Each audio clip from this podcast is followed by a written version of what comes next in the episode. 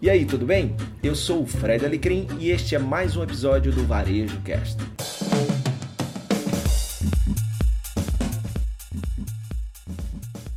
Amigo, vamos, vamos começar. Fala um pouquinho é, da turma aí, tanto a turma que já acompanha vocês aí no Laces, como a turma que me acompanha. Eu já estava conversando aqui, aquecendo a nossa audiência. É, fala um pouquinho da, da, da história do, do, negócio aí que você e a Cris é, criaram, e fala um pouquinho, conta uma história para a galera conhecer um pouquinho, entender é, a essência do que, que a gente vai falar aqui hoje. Vamos lá. Bom, boa noite a todo mundo. Meu nome é Itamar Tchequeto. É, eu sou casado com a Cris há 25 anos e ela é fundadora do Lace junto com a família dela, que é um negócio que tem existe há 33 anos, é um ecossistema de beleza que ele tem, ele consiste de as unidades que foram, o Laces foi a primeira hair spa do Brasil, primeiro lugar no Brasil a cuidar da saúde do cabelo. E cuidar da saúde do cabelo necessitava também desenvolver cosméticos próprios. Então, um dos primeiros movimentos de um salão que foi identificado como cuidados de cabelo, eh, tendo a necessidade de fazer os próprios cosméticos, que fazia inicialmente na garagem, aquela coisa bem fundo de quintal. Os cosméticos não tinham nem conservantes, tinham que ser guardados na geladeira. É, e aí o negócio foi evoluindo, foi tomando proporção. Em 2011, 2012, eu entrei no circuito para ajudar a minha esposa em uma pequena dor que ela teve lá. E a partir dali a gente começou a fazer com que os especialistas em cabelo se dedicassem cada vez mais na pesquisa, entrega e o ecossistema do Laces ganhou uma proporção muito mais formatada, organizada, que foi sempre a ideia original da Cris com a mãe, com o irmão, que foram os fundadores. O avô da Cris já veio da Espanha e cuidava da saúde do cabelo desde 1920, numa barbearia no Brooklyn, aqui em São Paulo. Uh, e hoje o que é o Laces? Hoje o Laces é uma operação que é dona da primeira fábrica orgânica certificada do Brasil desde 2008. Tem sete lojas do Laces é, cinco em São Paulo, uma Belo Horizonte, uma Rio de Janeiro, e temos, somos tivemos a honra de ser escolhidos pela Stelloder, que é o maior grupo de mercado premium de beleza do mundo, a, a ser responsáveis pela Aveda no Brasil, que é uma operação que tem em 40 países, 9.500 salões no mundo, com uma marca completamente com as nossas sinergias, é, atreladas a produtos veganos, ingredientes naturais, nós somos players de consumo consciente, mas para fechar, porque o assunto é longo, a nossa cachaça é gente. Tudo isso que eu falei é o que a gente realmente se movimenta. Mas se nós estamos num planeta que beira já 8 bilhões de pessoas, a gente tem que ter soluções para pessoas, a gente tem que se especializar em pessoas. Não adianta dizer que as pessoas são complexas, eu gosto, não gosto de gente, é difícil trabalhar com gente, é o contrário. Gente é o destino, gente é o caminho, gente é o meio, gente é tudo. Então, todos os negócios são gente e gente é a nossa cachaça. Acabou a live, né? Isso aí. E isso foi uma das coisas que. Isso foi uma das coisas que. é, isso foi uma das coisas que nos reuniu, né, cara? Porque a, a Fabiana, né, que é minha esposa, tem o Resize, é, e ela também tem essa, essa questão muito de gente, você, a Cris. E aí, é, é, nada é por acaso, a gente acabou aí o universo aí fazendo a gente se cruzar. E, e Ita, você falou aí nessa. Né, turma, vocês viram aí o tamanho do negócio, mas mesmo num negócio desse tamanho, é, manter a essência e lembrar do propósito de ter o negócio, por que, que eu tenho o negócio, afinal de contas não é fácil ter negócio, é, é muito importante e essencial. Aí você falou aí algumas coisas que são interessantes e que eu estou sempre falando e compartilhando com a turma, Ita. Primeiro, a, a questão da, de ter um propósito muito claro, né? E ter um posicionamento, antes de mais nada, um posicionamento muito claro. Então, você falou aí de, de natural, de produtos veganos. É, um segundo ponto muito interessante é você trazer a gestão para o mundo da beleza, né? que é um mundo também que eu, eu faço parte há bastante tempo e que é, é, é muito conhecido por mais arte e pouca gestão. É, teve muita dificuldade para, primeiro, essa questão de você se posicionar como algo natural, porque nesse mundo tem muita química né, também, muita coisa que prejudica não só o meio ambiente, mas também a nossa saúde. Então, esse é o primeiro ponto. Se teve muita dificuldade, nós dissemos, poxa, é isso que a gente acredita e nós vamos defender isso, essa é a bandeira. E segundo, essa questão da gestão no negócio da beleza. Legal. Acho que a primeira parte da resposta é, é uma questão de o coração tem que esquentar no que a gente faz. Então, assim, é, trabalhar o formato que está atrelado aos nossos valores, ao que a gente define como propósito, é o que faz você ter um time, você ter um formato de espaço, um ambiente com plantas. Nós temos plantas, mais de 800 ou 900 plantas em cada loja desde, desde sempre. Hoje o, mercado fala de espaços biofílicos. Nós já temos gotejadores em plantas há mais de há mais de 10 anos. A matriz energética do nosso negócio contempla um investimento que não faz sentido como ponto de equilíbrio ou payback de um negócio na proporção de uma empresa média. Nós não fazemos concessão, nós implantamos o máximo de uma matriz energética numa unidade nova, numa embalagem. Todas as nossas embalagens são de plásticos de reuso, nenhuma embalagem o plástico é virgem. Tudo isso custa um pouco mais na hora da conta, só que é aí que você encontra propósito. Então, acho que uh, quero dividir em duas metades a resposta. E na primeira, quando a gente fala de propósito, tem que ficar claro o seguinte: é, tem muita gente que está buscando uma associação a propósito numa transformação que o mercado está exigindo, o que eu acho extremamente positivo porque os movimentos têm que, têm que acontecer, tenta entender, começa com 1%, 2%, e de repente você tem um negócio completamente movido ao teu propósito, tem que dar o primeiro passo, não tem problema, não, não vai só para a questão marqueteira, só que os negócios realmente com propósito, eles têm que colocar, quando as empresas B Corp, que é o que se define lá nos Estados Unidos, uma, uma certificação que já está no Brasil, elas, elas exigem que a, o contrato social da empresa autorize os diretores, os, os presidentes, a ter regras que eles podem arbitrar do ponto de vista de sustentabilidade, do ponto de vista de impacto social, que eles não são obrigados a reportar, pedir autorização para fazer investimentos é em social e sustentabilidade. Por quê? Uh, as empresas modernas Ita, com Ita. propósitos têm que ser. Diga. Só um ponto que é importante, você está falando aí de sistema B, aqui no Brasil nós temos 300 empresas no sistema B, ainda é muito pouco, muito pouco. É e pouco, o sistema é B, para quem está vendo, a gente tem um, o triple bottle deles, é, que é o tripé, que é muito importante, que é o People Profit Planet. Então, são empresas que cuidam de toda a sua a cadeia né, de produção, gente, tudo, e que vão além do lucro, enxergam além do lucro. Ou seja, aquilo que eu, eu sempre estou falando aqui, uma visão não binária de negócio dá sim para ganhar dinheiro enquanto se faz bem para o mundo, né? Então, só para clarear para quem não, é, é, não conhece... Familiarizado ao tema. E, e aí a gente, assim, dentro da história ainda da primeira metade da resposta, é, com, com, relação ao propósito, assim, a gente compara o seguinte, é, quantas vezes você respirou hoje? Respirar é vital. A gente tem um, um sócio lá que fala isso. Você tem que acordar e fazer um plano, falar quantas vezes vou colocar respiração para dentro hoje, para no final do dia eu estar vivo? Você não faz essa análise, é automático. Então, um, um, sistema de uma operação moderna, ela tem que ter um fluxo de caixa, ela tem que ter a questão financeira, mas o que faz realmente ela ter uma comunidade que quer seus produtos, quer estar próximo da sua marca, é que vai dar vitalidade, vai dar essa longevidade. A outra metade da pergunta é também uma questão um pouco de números, que assim, mercado global, mercado global é, vai chegar em 2023 em cosméticos próximo de 800 bilhões de dólares. Esse é o número da Mintel, que é uma das principais fontes de pesquisa do segmento, tá? É, apenas 3% desse número é que é de cosmético natural. Nós estamos falando de aproximadamente 23 bilhões de dólares, é o número projetado para 2023. 2023, 2022 ao redor disso. Ou seja, qual a possibilidade de 800 bilhões virar um tri e 600 nos próximos cinco anos? Nenhuma. Qual a possibilidade dos 3% virarem 6%? Gigantesca. Então, existe um movimento de conversão que o mercado cada vez mais tem percebido, cada vez tem os millennials, a pandemia, a quarentena, a vida, a preservação, o bem-estar, e tudo isso se conecta com o propósito, tudo isso se conecta com uh, entregas reais, sabe?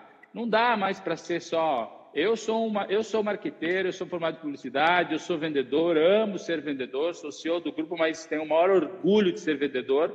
Só que é o seguinte, eu nunca vendi o que eu não entregava, entendeu?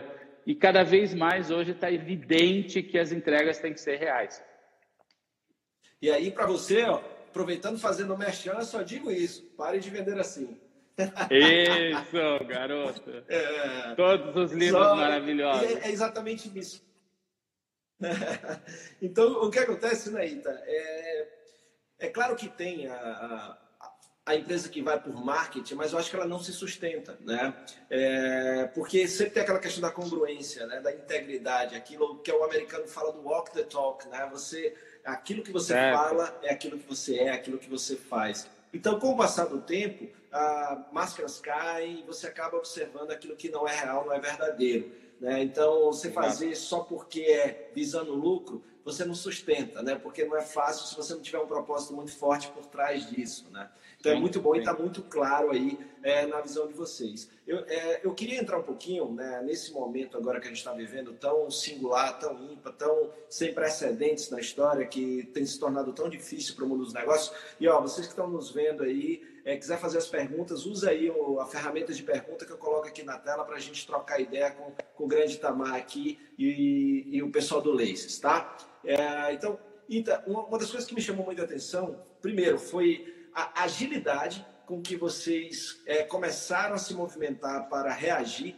a essa dificuldade, salão fechado. E o primeiro movimento que eu vi vocês fazendo foi a questão da produção é, ser transformada em produção de álcool em gel. Fala primeiro como é que, como é quando tudo isso aconteceu, é, teve aquele momento todo mundo tem de, de, paralisia, de caramba, isso vai passar rápido ou não? Já caiu a ficha, você já começou a mexer? É, e como é que veio essa ideia de fazer essa conversão da produção? Porque, como vocês são gente, eu sei que é, o propósito eu sei qual é: proteger os empregos, proteger as pessoas. Né? Então, o motivo você já tinha, mas como é que foi isso daí? É, numericamente, assim, 80% da nossa receita era serviço, 20% produto. E nós temos um projeto no grupo que a gente quer fazer a inversão. A gente quer continuar crescendo em serviço, mas virar 20% serviço, 80% produto, que é que todo mundo sonha, né? Claro. É, mas não reduzir o crescimento em serviço, continuar expandindo em serviço. É, quando fecharam fecharam as portas no dia 19, a gente foi almoçar, eu meus sócios, e a gente falou, a gente falou o seguinte, cara, a gente precisa fazer álcool gel. E aí a gente tinha, por sorte, uma fórmula aprovada pela Anvisa na fábrica que nós nunca tínhamos comercializado porque era um álcool muito caro. Era um álcool que tem hidratação, é um álcool com óleo essencial, um álcool cheio de nove horas, entendeu? Que é um álcool completamente que não resseca a mão, isso e aquilo. E a gente falou, pô, mas vai ficar um álcool caro. A gente falou, não tem opção. A gente tem que fazer ou fazer. Uh, tomamos a decisão não tínhamos embalagem, não tínhamos rótulo, nada. Em 12 dias a gente conseguiu produzir é, o Carbopol, que é a, a, uma das principais matérias-primas para fazer o álcool se transformar no álcool gel, é, custa ao redor de, de 14, 16 dólares o quilo ele estava naquela circunstância custando 45, 50 dólares. E aí vem uma questão da do olhar empreendedor que acho que é legal compartilhar. Você está uma empresa pequena, uma empresa média. Nós somos uma empresa média. Ano passado faturamos quase 50 bilhões. Esse ano a projeção era 60 milhões. Estamos buscando para seguir essa performance com a conversão para produto. É, no, no, no momento que você decide uma situação dessa, nós tínhamos caixa para três meses e meio. A empresa média costuma ter caixa para 28 a 30 dias. O que, que eu pego? Pego o meu caixa, aposto na produção de um produto que eu não comercializo ou eu guardo assim meu caixa para, de repente, passar essa arrebentação? Qual é a tomada de decisão que você deve fazer? É, a, gente, a gente não pensou, a gente falou, meu, vamos falar com dois, três clientes e se eles comprarem a gente entra nessa ligamos para a Droga Raia, Droga Raia não era, nós queríamos entrar na Droga Raia, já tínhamos conversa há dois anos para entrar com os produtos leis, cosméticos, o shampoo, condicionador, máscaras, eh, mas não tínhamos ainda conseguido tirar pedido. Falamos com o comprador, ele falou, legal, vocês têm álcool, a gente compra. E aí a gente produziu, entregou, e aí começou. Nós fizemos 10 ações em 70 dias. 10, 10 viradas de, de jogo. Tipo, uh, eu chamei todo o time e falei o seguinte: falei, olha, pessoal, nós não podemos perder tempo em convencimento. Daqui para frente, nós vamos fazer coisas. Talvez a gente tenha que vender cestas básicas. Talvez a gente tenha que vender máscaras, talvez a gente tenha que vender o que o mercado tiver comprando, a gente vai ter que se virar e vender. Por quê? Nós não temos grana, nós não temos um sócio investidor que põe dinheiro sempre que pede, é, não, somos, não somos filhos de famílias ricas, o que não é defeito, mas não é a nossa realidade. Nós somos uma empresa que vive do próprio negócio e o nosso caixa ia acabar em três meses e meio. Aliás, o nosso caixa era para até dia 8, dia 10 de junho. É, e a gente está exatamente com isso contado. Se, se o Bradescão aí não aprovar nossas linhas de crédito que estão lá para ser liberadas na próxima semana, a gente vai ter dorzinha de barriga pesada, entendeu? Então, assim, é, tudo aconteceu por isso, mas qual é o segredo? Eu acho que tem um, tem um ponto que eu posso considerar um, um super segredo: é a equipe. Você não consegue virar chave de nada se você não tiver uma equipe que compra a briga com você. Se você tem uma equipe que você tem a ideia, é, outro melhora, e você tem que sair convencendo um time de 10, 15 pessoas, não tem execução. O que ganha jogo é execução. Mas eu te pergunto, né? Você falou aí, é, fazendo esses parênteses para a liderança. É, como fazer, então, para a equipe comprar a ideia? É o estilo de liderança, é o propósito? O que é que faz a equipe é um, estar é um, conectada? Eu acho, eu acho assim, é, a equipe não compra a ideia no momento da ideia. A equipe compra a ideia em escolher estar na instituição. É, nós temos por característica o mercado, o mercado de salão ele é conhecido por, pelo modelo de salão parceiro, que é autônomo, que é microempreendedor individual. Nossos colaboradores todos são CLT, por opção nossa. Nós acreditamos que o colaborador CLTista ele é coletivo, ele não. Se eu falo que o cara é um profissional autônomo, eu estou na cultura do autônomo, do um. A, a, CLT, ela te coloca na cultura do coletivo. Não estamos dizendo o que é bom, o que é ruim, o que é certo e errado, mas a cultura do autônomo é ser um. A cultura do coletivo tem uma lei trabalhista que rege isso.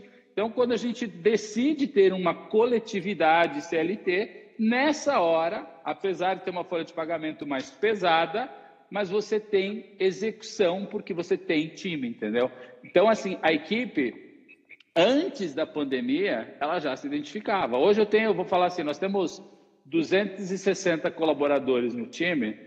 Eu vou, eu vou te falar com, com, com toda a certeza do mundo, nós não temos mais que cinco pessoas que a gente considera que são laranjas estragadas da caixa, entendeu? Porque o próprio sistema, volta para o propósito, quando você tem um sistema vivo, é, quem não se identifica sai. Quem não se identifica sai. Eu tive três pessoas que saíram do grupo em situações um pouco delicadas, exatamente nessas de tipo, não estou me encaixando mais, que ligaram na pandemia dizendo: eu queria estar dentro da empresa de vocês nesse momento para ajudar a atravessar, porque agora eu entendo quem são vocês. Nós não demitimos, Fred, nós não demitimos. E assim, eu não tenho a menor vergonha de falar, minha conta bancária está zerada, estou negativo no banco, não sou, não estou, não estou rasgando. Primeiro sábado depois, primeiro sábado depois que fechou, eu estava num cartório pegando uma sala comercial. Eu e a Cris temos, temos, temos 47 anos, 26 anos juntos casados. Nós temos imóveis quitados, duas salas comerciais, a nossa casa, quatro, e uma casa aí na praia que vocês conhecem. A casa a gente já colocou à venda para poder ter grana para segurar o rojão. No primeiro sábado a gente já estava lá no cartório ali da, da, da, do Butantã, penhorando a casa para conseguir um financiamento, para não faltar folha de pagamento para os caras. Ou seja, o cara que não tiver a fim de respeitar essa liderança que corta na própria carne, para a gente conseguir fazer todo mundo atravessar e falar: não vamos demitir, vamos resolver problemas juntos. Pô, esse cara é um, não é um louco não querer trabalhar numa família dessas, entendeu? Então, a família Leis, um ajuda o outro. Acho que eu respondi, não? Ou fui longe demais até? Sim, sim. É, então, assim, a gente está no processo de inovação. É, eu vi uma coisa muito interessante no que você falou, e eu tenho falado muito sobre isso, que é a dificuldade, Ita, de, de desapegar, porque eu acho que você desapegou muito aí, e, e é, eu admiro muito, porque seria assim, você fica ali com o que você tem, você acha que a solução tem que sair do que você tem. E às vezes é. você tem que abrir um pouquinho o leque de opções, assim, o que, que a gente pode fazer entre o que tem e o que não tem? Né? No caso, se eles não produziam álcool em gel, mas olha, descobriram a fórmula lá. Mas é, é veio o segundo movimento, que é o bioma secos e molhados, que é o mais recente, é que vocês acabaram de abrir. É mais um movimento, ou seja, ok, o primeiro, mas vamos continuar porque é, o negócio não parou ainda, a gente não sabe como vai parar e a gente não sabe o quanto é. a gente ainda vai sofrer. Então, mais um movimento aí. Fala um pouquinho do bioma. O, o segundo, o segundo movimento foi uma coisa é, muito, eu, eu até é possível que eu me emocione no caminho aí, porque é muito legal, muito pesado, gostoso. Quando, quando o Dória. Viu, Ita, tem aí uma pessoa ajudou no projeto, tem uma pessoa que ajudou no projeto, a Ju, Juliene, Ju, Ju. querida, já mandou aí, disse que é fã, fã de vocês e tal, ela está assistindo aí, viu? A Ju é maravilhosa. Quem precisar de visual merchandising e de gente que entrega de verdade, VMSP, a Júlia está com a gente há mais de cinco anos, seis anos, assim, faz de, de bom retiro a Fendi e laces, entendeu? E com uma, com, com, com uma pilha, com, com uma determinação, com um compromisso que não tem o que falar. Com preço honesto, jabá feito. Julie, três meses sem pagar FII, viu? É, então, então, olha só, quando no dia 30 de abril a gente tinha uma expectativa forte, a nossa vida ia acontecer a virada, voltar aos negócios no começo de maio, né?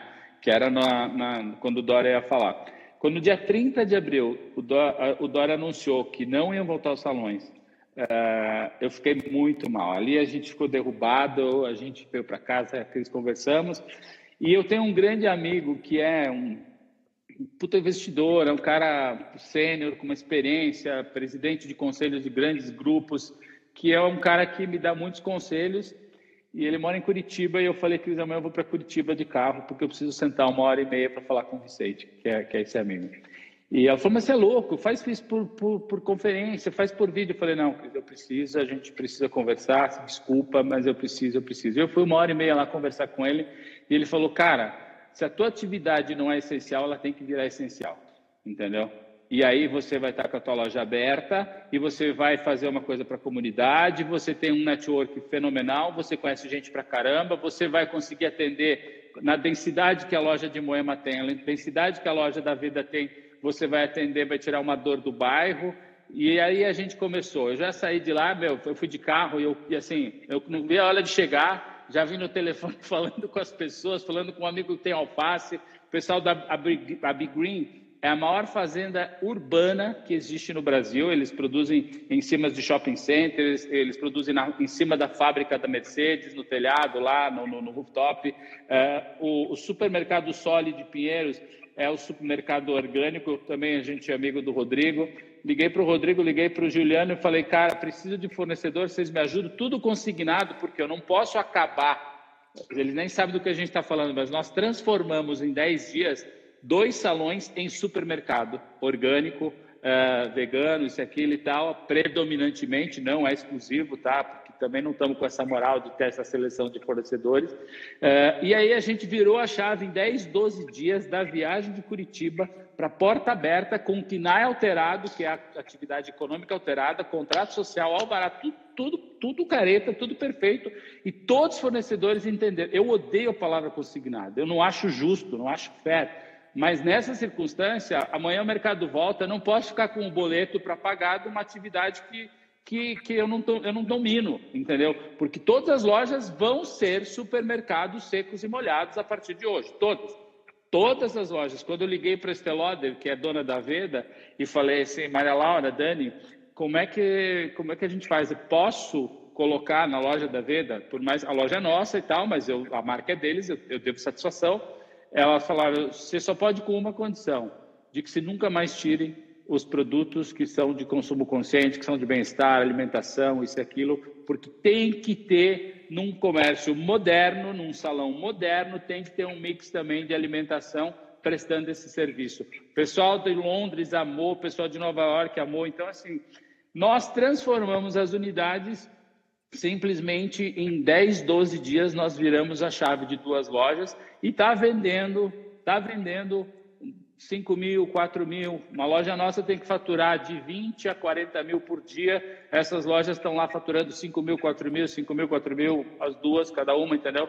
É, então, assim, ajuda, ajuda, entendeu? Nós, olha que legal, isso eu, acho, eu fico muito feliz de falar, porque assim, é, nos últimos 60 dias, em meio à pandemia, nós faturamos metade do que deveríamos faturar. faturar. Se tivéssemos fechado, não ia faturar nada. Mas, assim, a reinvenção, a migração, todos os clientes, nós tínhamos Droga Raia querendo prospectando, tinha Oba Hortifruti prospectando para vender produtos. É, nós, nós, colocamos o Felipe, o Carlos, o pessoal, o Felipe é sócio, o Carlos é do comercial, a gente foi com tudo para cima da, do pessoal de vendas, do, dos caras que nós já vínhamos prospectando, para conseguir colocar pedido, para sobreviver, porque quem está comprando é e-commerce, farmácia e supermercado.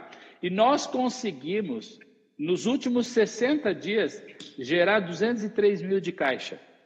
Não é um grande número para as contas que nós temos, mas nós tivemos um balanço positivo nos últimos 60 dias.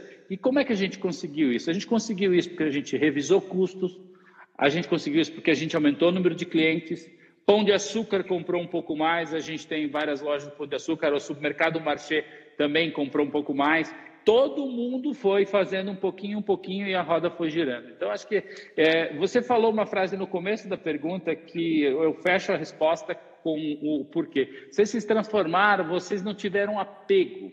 Nós não tivemos apego. Tem uma frase da Ayurveda que eu amo, que a Márcia de Luca fala, eu repito, é, o segredo da imortalidade é a flexibilidade.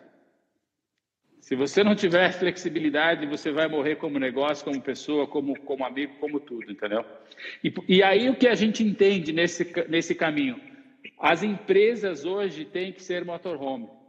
Não tem jeito. Não dá para ter uma empresa que está 200 metros abaixo, ancorada, aquela história de tradição. Hoje as empresas têm que estar no motorhome e, e andar na direção que dá para andar sem perder essência, sem virar raso, tem que ser profundo, tem que ter entregas muito espetaculares, entendeu? Nada meia boca, entendeu? O que surge de lançamento no mercado da beleza e a gente não embarca, porque a gente sabe que são ondas que vão passar a gente realmente faz aquilo que é derivado da nossa pesquisa na nossa fábrica. A Cris é uma cabeleireira formada em cosmetologia, estudou arquitetura. A nossa fábrica tem uma sócia que é engenheira química, outra que é farmacêutica. Nós temos mais dois engenheiros químicos. Nós temos um engenheiro químico na Itália que nos dá consultoria, ou seja, nós temos uma estrutura para chegar num resultado de um produto para colocar no cabelo, para colocar numa das unidades que não dá, não dá para você entregar qualquer coisa, entendeu? Tem que fazer diferença. Perfeito. E é interessante uma coisa que você falou aí, Ita, também. É, primeiro, o teu, teu, a tua resposta aí só mostra, reforça o quanto eu sou fã aí de, de vocês. É, tem, uma, uma coisa que você falou, essa questão além do, do desapego, né, que isso aí eu já via e eu, eu concordo contigo, eu, tanto é que eu falo que é, não, é, não é planejamento, não é plano, não é mapa, é GPS, porque eu tenho que abrir hoje é e ver para onde é que o meu GPS aponta, né? Então aí eu é tenho que ser ágil e, e veloz e tal. Mas você é, está tá falando aí de uma coisa que eu acho que é, que é muito importante, que é muito vital, essa questão do se eu não tenho um negócio, e muita gente não, não percebeu isso, continua não percebendo, e aí também tem muita gente que acaba manipulando e tentando vender fórmulas mágicas e tal. Mas, por exemplo, é, hoje a gente está vivendo uma época de transformação digital e o digital está com tudo. Mas eu tenho dito para as pessoas que o digital vai ajudar quem tem o produto que as pessoas querem comprar nesse momento, que é exatamente o que você falou. Porque se eu não tenho um produto essencial, eu posso estar no digital. O cliente não Exato. vai querer comprar porque não é essencial, porque o orçamento dele tá Concordo. Tá muita gente perdeu o trabalho, muita gente perdeu o emprego. Então, muitas vezes a solução é essa virada de chave que vocês deram. Por isso, eu tenho que desapegar, porque se eu só tenho um viés de olhar para o que eu tenho, eu tenho visto, por exemplo, restaurantes que estão, é, pô, se eu tenho um prato, estou é, diminuindo a quantidade de vendas de prato, mas eu tenho a matéria-prima, eu tenho o legume, eu tenho a fruta, eu tenho o fruto do, do suco, por que não vender isso também? Mas às vezes o cara demora ou ele se apega a uma, a uma solução que tem que ser vender prato, por exemplo, né? A alimentação. Então, é. isso é muito interessante de ver que nem sempre a solução é a ferramenta. Né? É, é, é o digital. Eu... O digital ele potencializa. Né? Eu vejo, eu vejo muito nos empresários, nos gerentes de produtos, nos gestores, é, eles querem ter a resposta final se vai dar certo ou não para ter um lançamento. E isso não dá para esperar. O timing é tudo. Se não fosse o timing da gente ter aquele produto do álcool gel naquele momento, hoje o álcool gel está parado e o nosso produto é caro. Só que ele me deu esperança naquele momento. Ele me ajudou naquele momento, me botou dinheiro e me deu, me deu motivação. Hoje não é mais fazer álcool gel. Então, você, você tem que ler o que está acontecendo no mercado, você tem que ler para onde a tua empresa consegue entregar, atrelado ao momento. Se você fizer, o Nizam Guanais tem uma frase que eu adoro, que é o seguinte, que ele fala, é melhor aproximadamente agora do que exatamente nunca, entendeu? E, então, é, tem que ter o time, é fundamental. E a gente é muito criterioso nisso. É, você, você perguntou um pouco sobre é, time, liderança. Eu sou um cara assim, eu sou um cara mão, mão, mão pesada, entendeu? Todo mundo sabe que eu morro tenho, é, é, comum aqui em casa até, os amigos vêm e falam assim, uma vez tinha um cara aqui que um amigo não conhecia, mas quem que é aquele cara ali? Aí o, o cara falou assim, aquele é um amigo que emprestou uma chave de roda para o Itamar. Então, porque eu sou um cara muito fácil de gostar das pessoas, de me apegar às pessoas, eu, eu sou basicamente isso, né? Danilo mandou essa. É, então, na empresa não é diferente. Eu amo todo mundo na empresa, os cara, a relação é familiar. Eu, assim, a gente já ajudou a tirar colaborador, filha de colaborador da cadeia. A gente deu quatro apartamentos ano passado para colaboradores. A gente deu carro, viagens para Veneza, para Bienal. A gente faz coisas por, pelos, pelos caras que, que assim, a gente não mede esforços. Mas tem uma coisa: eu não exijo menos do que o seu melhor. E se eu sei que você tem mais para entregar e você não está entregando, eu te dou uma opção. Você não está bem? Quer ir para casa? Quer dois, três dias, quer... eu prefiro aquele buraco vazio e alguém compensando aquele buraco do que alguém sentado numa cadeira e fazendo parcialmente o que deveria fazer, não pela motivação, mas pelo momento, entendeu? Então, o que é importante é estar perto do time, identificar se o time está realmente com gana, com pilha para fazer aquilo acontecer. Pô, hoje nós estamos com um quadro menor, estamos conseguindo produzir, e a galera que está em casa Tá todo mundo, 5 horas da tarde, todo dia numa live, fazendo oração, mandando energia boa para quem está no escritório fazendo, fazendo acontecer, outros que estão no home office. A gente está separado, mas está junto, entendeu? É, porque para estar tá junto não precisa estar do lado, né? A gente está junto de várias é formas, né? Inclusive no propósito. Exato. É, Ita, me diz uma coisa. É, é eu vou dar uma paradinha aqui para fazer alguns ler alguns comentários que a turma comentando aí, uma turma boa, e fazer umas perguntas tá. também que estão chegando aqui para a gente, tá bom? É, okay. Eu quero eu, primeiro aqui o comentário do Anderson Azevedo, um amigo querido. Ele é empreendedor lá em Orlando, lá na Flórida. Então é internacional aqui. Ele está te dando parabéns pela transparência ele não Obrigado. acredita em empreendedor Superman, que se diz imune a criptonita. Então, sua fala gera muita credibilidade. Parabéns. Obrigado. É, Anderson é um cara queridíssimo. Ninguém, não é existe empresa. Querido, só, coment, só comentar o gancho do, do, do, do, amigo, assim, não existe empresa movida a um herói, a um líder, coisa e tal. Hoje, você, quem tiver sensibilidade de saber que, meu, cada um entregar um pouquinho, faz a diferença do negócio. Não existe, eu não acredito em ninguém espetacular que ganha um jogo. É, é coletivo. Perfeito. É, a gente tem aqui uh, gente, muita gente do Laces elogiando a família Laces, muito bom tá participar. É, a Tata Cordeiro está perguntando o seguinte: que lição temos que tirar desse período desafiador que a gente está passando? O que é que você acha? Eu acho que esse, esse período ele, ele já começou. Vou, vou filosofar um pouquinho, mas assim, esse movimento já vinha há mais de dois anos, três anos, em um ambiente é, insuportável nas relações, um ambiente falso no consumo, é, cada vez mais é, valores completamente perdidos. É, então, assim, é isso aí. Pare de vender assim.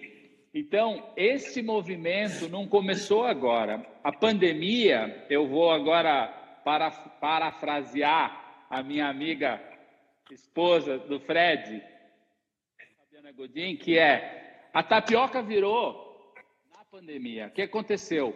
O que vinha acontecendo de daquilo que a gente já se incomodava, mas não sabia o nome, aquela energia errada de que, puta, trânsito, mídia que não me entrega o que eu quero, influencer que fala e eu não acredito, mas depois eu vou lá naquela loja ou naquele restaurante, sabe? É que os valores estavam perdidos. A pandemia fez as pessoas olharem para dentro, a, a pandemia pediu licença para o meio ambiente.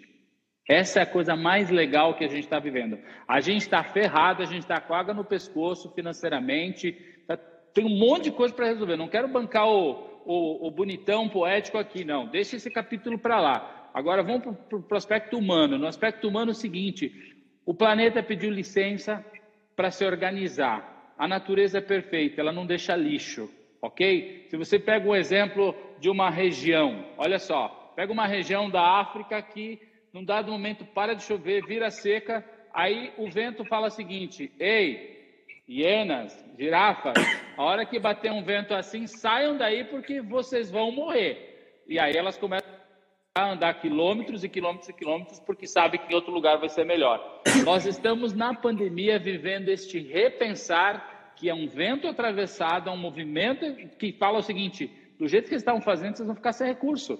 Entendeu? E a gente agora vai pensar marcas de, de, maneira diferente, pensar produção de maneira diferente, espaços de escritórios de maneira diferente, com muito menos espaço que você necessitava. Uh, existe um, existe um, um, um, existem 2 bilhões de metros quadrados para storage no mundo, para guardar o que a gente não precisa. Que saúde, que o tem o, o, o minimalismo que é da, da Netflix tem um, um, serial, tem um documentário muito legal de dois caras lá. Muito Eles bom. citam 2 bil, bilhões de metros quadrados para storage porque as pessoas guardam o que não precisam. Então, essa é a, essa é a visão. É, e, e, inclusive, né, Ita, essa questão de. É, eu, eu, tenho falado muito sobre isso, né? Acho que um dos legados para quem está atento a isso é será que você precisa ter o tamanho de escritório que você tem? É, será que todas as reuniões que você fez precisavam acontecer? É, será que todo mundo precisava estar ali naquela reunião? Tanta coisa, o minimalismo, o essencialismo, né? Eu acho que se a gente parar e pensar que tem uh, formas de trabalhar. O, o, Jason Fried, ele escreveu um livro chamado Rework, que eu gosto muito, é, Reinvente Sua Empresa, e ele fala é, do tempo que as pessoas perdem em deslocamento, né? Quatro horas por dia que eles poderiam estar fazendo alguma coisa, chega no trabalho cansado e ainda tem aquele negócio de é, ser distraído, interrompido no trabalho toda hora. Então, a, as empresas parecem muito mais churrascaria do que biblioteca. Né? Então, as pessoas são interrompidas e aí eu acabo não produzindo durante o trabalho. E existe estatística nos Estados Unidos, e ele inclusive fez um TEDx, que é porque o trabalho não acontece mais no trabalho. A gente tem que chegar mais cedo ou ficar até mais tarde, porque é a hora que está tranquilo para ele produzir. Isso é muito louco. Né? E aí traz o que você fala que é a toxicidade no ambiente de trabalho, deixando a gente doente, é, deixando a gente mais estressado. Então, esse é o momento para essa reflexão e eu espero que as pessoas realmente tenham esse momento de solitude né, para internalizar o que tem que ser diferente. A gente está falando de diferente em negócios, os negócios vão ter que abrir não só estruturas diferentes, mas também com mentalidade diferente, né? Exato. É, é, aí a gente pula até pela questão da, da história da, da, da, cooperação, né? Como é que eu posso cooperar não estando do lado? Como é que eu posso produzir estando distante? A, a Maria Elisa, que é a nossa, é uma inspiração em liderança, ela é professora de liderança no INSPER, eu fiz dois cursos com ela. Estamos num projeto em primeira mão, você vai saber de fazer um livro eu, Maria Elisa e o meu filho, Hugo, estamos fazendo um projeto que a ideia é basicamente o seguinte: eu sou um cara totalmente analógico, eu não sou um cara digital. Meu filho tem 26 anos, é completamente digital. E a gente convidou a Maria Elisa para se ela poderia participar, fazer a, a, narração, a orientação. Ela já tem dois livros publicados e ela comprou a briga. Então você vai ter um cara meio manivela, tendo que se transformar num cara digital, e o Hugo, que é o cara totalmente digital, mas que precisa aprender um bico no balcão, entendeu?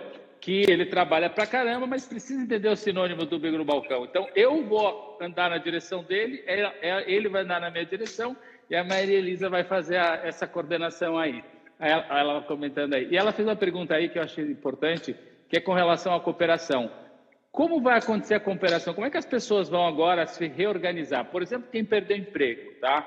Eu costumo falar o seguinte: eu liguei para três pessoas para uma vaga que a gente abriu é, numa área e as pessoas falaram assim: ah, mas onde eu estava trabalhando, meu último salário era X. Aí eu falo assim: ó, no mês passado, meu faturamento também foi o dobro. Eu não estou nessa condição. Então, o que, que a gente precisa nesse momento? Procure empresas para trabalhar que você possa perguntar para os diretores, para os donos, para os acionistas, para onde vocês estão indo? Posso ver se eu me encaixo no projeto de vocês, não na vaga de vocês.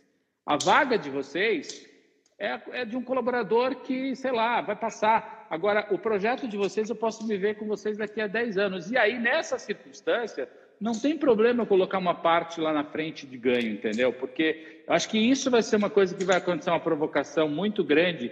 É, currículo não é direito adquirido.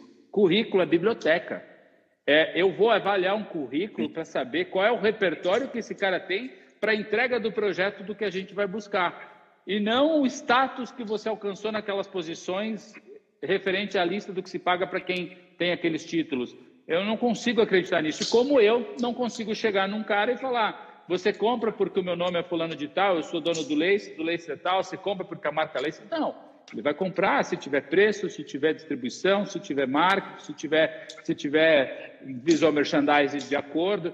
Então, essa sacudida vai, vai fazer as posições, eu acho que serem revisadas. Então, aquela coisa patrão-empregado não é legal. Mas e daí tem uma coisa muito interessante, né? Eu estava numa live com uma amiga querida aí de São Paulo, é baiana, mora aí em São Paulo, Carol Manciola. É, ela fala muito sobre vendas, uma pessoa muito querida. E, e aí é, veio, veio a pergunta, já é a terceira vez que me perguntam isso, eu respondo a mesma coisa.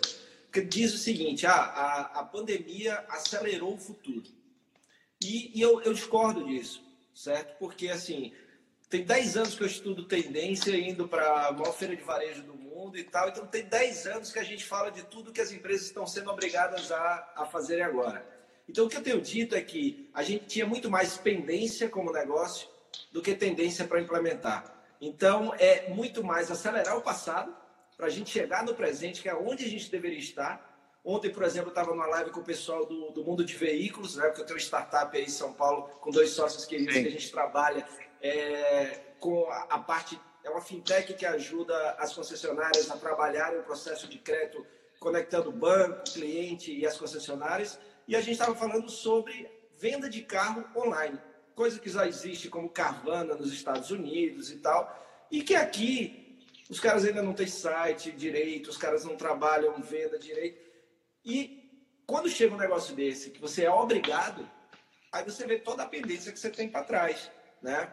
Então, é, é claro que uma reação rápida como a sua, de vocês aí, tem dois, dois pontos, no meu ponto de vista. Primeiro, a visão empreendedora, como você falou muito bem, e a outra coisa é ter um, um, um básico muito bem feito de gestão, para poder te permitir fazer esses movimentos rápidos, né? É, então, isso sim. é muito importante. Eu é, acho. E... Sim. Eu, o, que, o, que dá, o, que, o que dá preguiça um pouco, é, não vamos alongar nisso, mas o que dá preguiça é a burocracia do Brasil, né? Tipo, é, qualquer movimento que você quer fazer para acompanhar uma necessidade, não vamos falar da palavra tendência, para acompanhar um insight de inovação, uh, o, o, processo te, te derruba, né? Então, assim, você tem que estar, o cálculo, como calcula imposto, o volume de impostos que você tem que pagar, isso, aquilo, a, a questão de a, ah, a, empurra as pessoas agora para serem atendidas em casa, vou falar do meu setor, vai todo, o, o, o, salão não pode abrir, mas as pessoas estão aparecendo com a raiz feita. Ou seja, a contaminação está tá existindo, as pessoas estão sendo atendidas em casa e aí surge a informalidade. E a gente tem, então, tipo, tem que ter vigilância sanitária, uma série de coisas. Então, é, esse tipo de coisa, é, eu não estou advogando em causa própria, estou dizendo o seguinte: quando você quer inovar, é um problema é, o, o aspecto macroambiental do Brasil, o ambiente do Brasil, a mente do brasileiro é boa, entendeu? A vontade, meu, a gente tem a gente não precisamos falar do que o brasileiro tem capacidade, né? Muita gente olha para cá, meu, como vocês estão reagindo na crise, amigo? É só mais uma. Essa é um pouquinho mais funda, mas é só mais uma. A gente a gente está em crise há muitos anos. Então, é, os aspectos aspectos burocráticos que poderiam ser mais fáceis. Imagina a gente com a praticidade que tem em outros países aí americanos, entendeu? Uh, sei lá, entendeu? A própria Espanha. Então tem outro, tem vários vários países que tipo, você cria Vale do Silício, imagina um Vale do Silício aqui, tipo, poder abrir, fechar uma empresa, tipo, puta, deu errado, dá errado faz parte, não é o fim, entendeu? É, outro dia, ontem eu estava perguntando, um menino de 18 anos, filho de uma amiga, falou, ah, eu quero ser empreendedor. Eu falei, então comece cedo, quanto mais cedo você errar, melhor você fica. Porque errar, você vai errar, não tem jeito, entendeu? A gente só tem que ter cuidado, Ita, que aí é, isso acontece muito. É, pelo menos acontecia, hoje eu tenho diminuído muito, é, é não desejar tanto o erro, do erro virar uma aspiração. Porque tem Também. gente que, que vai muito nesse, ah, erre rápido, erre não sei o quê. É, eu, eu, gosto muito da visão do pessoal do César, que diz assim, não é errar rápido, é aprender rápido. Porque errar não é aprendizado. Concordo. Né? Você só Concordo. aprende se refletir sobre o erro. Inclusive, o acerto também não é aprendizado. Se você não refletir sobre o acerto, não refletir sobre o erro, não tem aprendizado. A gente teve um exemplo essa semana, eu vi uma matéria do menino dos Estados Unidos que criou o site que faz diariamente atualização dos casos no mundo sobre o Covid. Você viu isso ou não? Viu essa matéria? O menino, o menino recebeu uma proposta de 8 milhões de dólares, um menino de 18 anos, por um site, uma tela simples, onde ele tem o número de mortes por país, número de casos por país, número de recuperados pelo país, por país. E aí ofereceram 8 milhões de dólares para ele porque ele não tem anúncios. E aí ele falou: Eu não quero, eu tenho só 18 anos, eu vou conquistar todo o dinheiro que eu preciso. Muita gente está me achando louco por eu não aceitar 8 ou 7 milhões de dólares, mas eu não preciso disso, eu não quero colocar anúncio no meu site porque vai pesar. Existem regiões, ele tem lá 30 milhões de acessos por dia, entendeu? E tem regiões que chega o site que a velocidade não é boa, então os anúncios vão dificultar. O cara falou não, de 18 anos a 8 milhões de dólares. Por quê? Porque ele está conectado com o que ele está fazendo. Então, acho que assim, é... e está empreendendo, já tem Microsoft querendo o cara, já tem um monte de gente, isso aqui e tal. Então, quando a gente sabe o que está fazendo, quando a gente está conectado, de novo vem a Ayurveda, vem a, a filosofia indiana e tal, que assim, se você está conectado, o mundo vai desabar do seu lado, mas você não vai sentir, não vai acontecer com você. O teu lugar vai ficar preservado. Isso é porque você está pleno e conectado.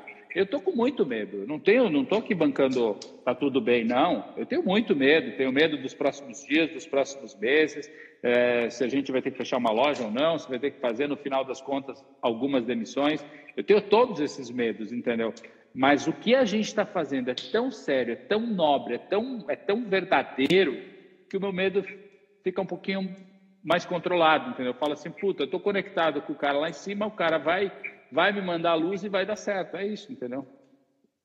É, e, e, e, tem um ponto aí que você falou que o primeiro movimento, que hoje está parado, mas funcionou como um, um, uma esperança, o Aristóteles.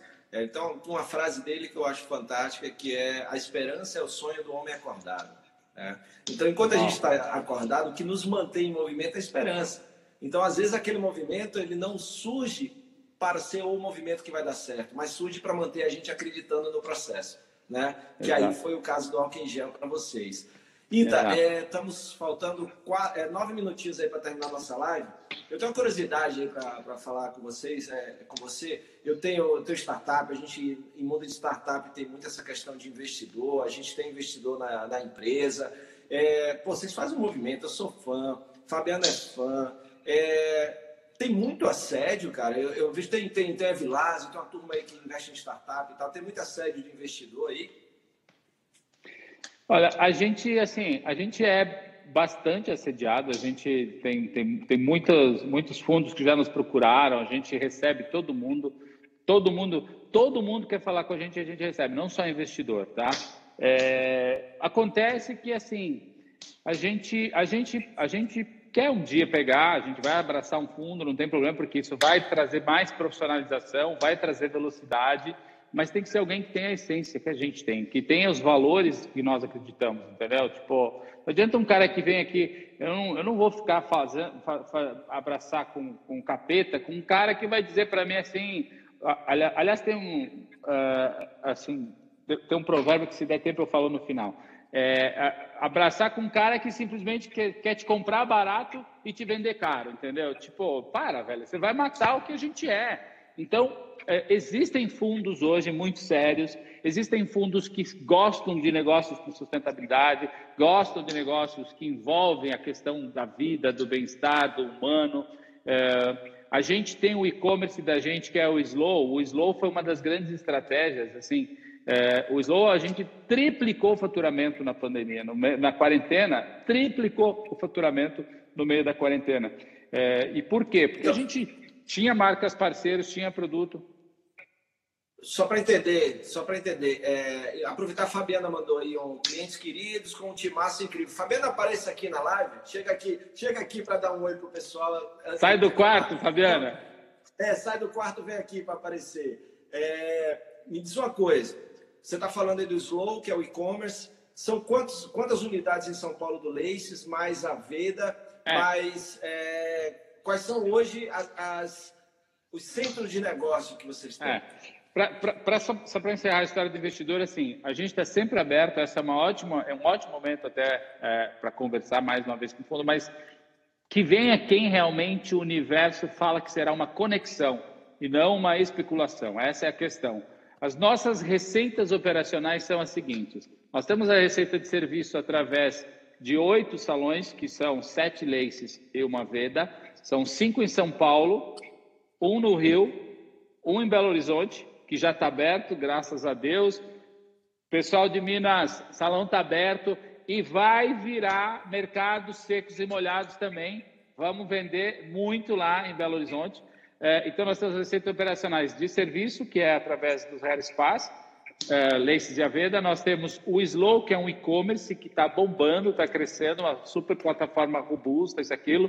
É, a previsão desse ano é ele faturar dois, duas, duas vezes e meia o ano passado, mas na pandemia a gente cresceu três vezes.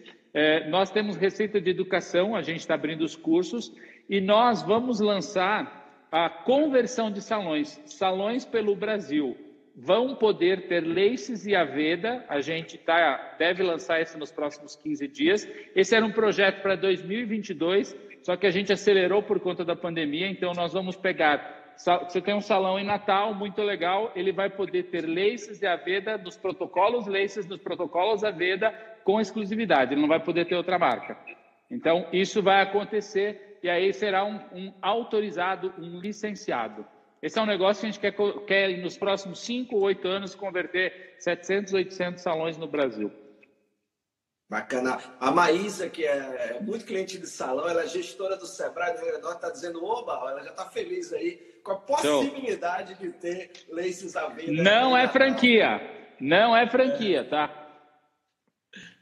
Uh, amigo, é o seguinte, você estava falando aí, eu quero primeiro agradecer seu tempo, porque é, eu, eu sou daqueles que acreditam que tempo é vida, certo? É, é algo muito Eu que agradeço. Então, obrigado, obrigado por ter honrado aí esse espaço, por ter trazido tanta inspiração do seu trabalho com o Cris. É, para mim, Fabiana, tem sido muito difícil também. O nosso trabalho é muito presencial, então para a gente virar essa chave tem sido bastante difícil, caixa está difícil, do mesmo jeito. Você ah. falando aí, estou identificado.